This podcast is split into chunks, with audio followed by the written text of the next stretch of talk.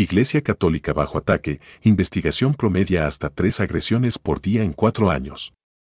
Agresiones físicas, verbales y amenazas, profanaciones y robos a los templos, pintas en muros de las iglesias y casas pastorales, los discursos de la dictadura entre principales agresiones. Desde el 2018, la Iglesia Católica Nicaragüense ha sufrido un promedio de tres agresiones de diferentes tipos por día. Para el régimen de Daniel Ortega, los religiosos pasaron de ser los mediadores en la crisis sociopolítica a un enemigo que debía atacar con todo. Una recopilación de la investigadora nicaragüense Marta Molina señala que obispos, sacerdotes, seminaristas, religiosas y laicos han sufrido al menos 190 ataques desde el 2018 hasta la semana pasada. Hace tan solo unas horas, un propagandista radial de Daniel Ortega y Rosario Murillo, dijo que los sacerdotes deberían estar presos.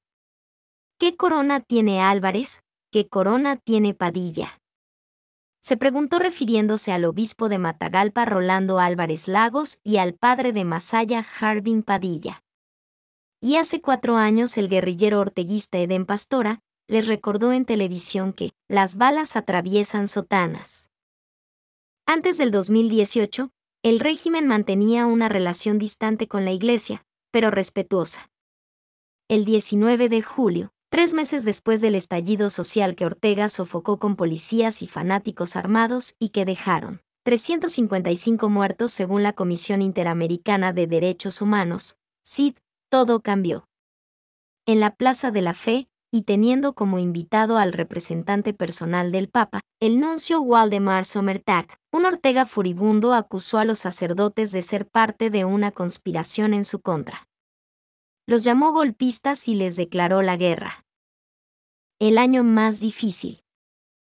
La investigación de Molina muestra que a partir de ahí y todo el año 2019, fueron los meses que más ataques se registraron contra los religiosos.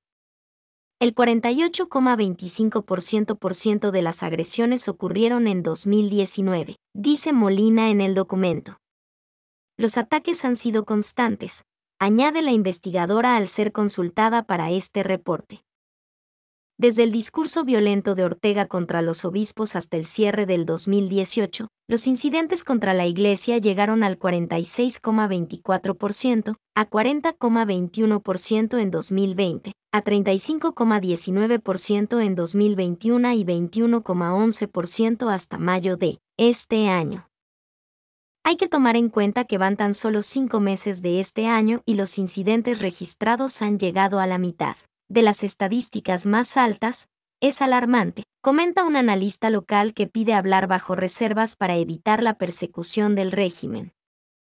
Añade la fuente que otro dato a destacar en el estudio de Molina es que en los últimos incidentes los operadores de la dictadura, además de ser más sistemático, ha definido objetivos, las agresiones son como más dirigidas, advierte.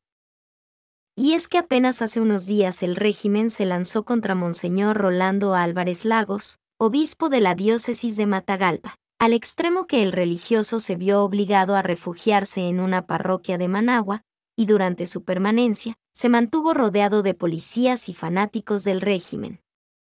Otro sacerdote que sufrió el fuerte asedio fue el padre Harbin Padilla, de la iglesia San Juan Bautista de Masaya, a quien los represores mantuvieron preso en su parroquia por más de ocho días.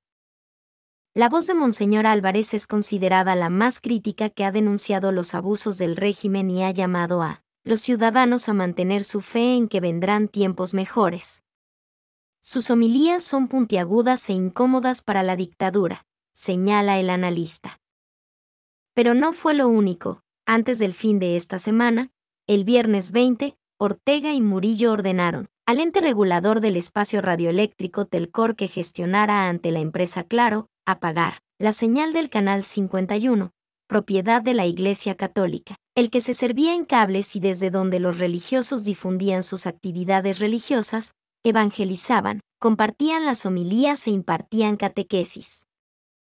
Hostilidad contra sacerdotes la investigación de Molina señala que las hostilidades más comunes contra los religiosos han sido las agresiones físicas, verbales y las amenazas, las profanaciones y robos a los templos, las pintas en muros de las iglesias y casas pastorales, los discursos de odio de Daniel Ortega y de Rosario Murillo y la persecución contra las organizaciones de caridad de la Iglesia Católica.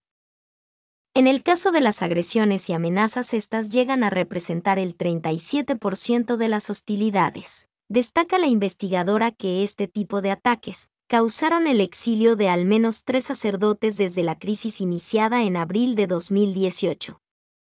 Monseñor Silvio Báez, obispo auxiliar de Managua, y el padre Edwin Román, son dos de los sacerdotes más conocidos que se vieron obligados a dejar el país debido a la persecución.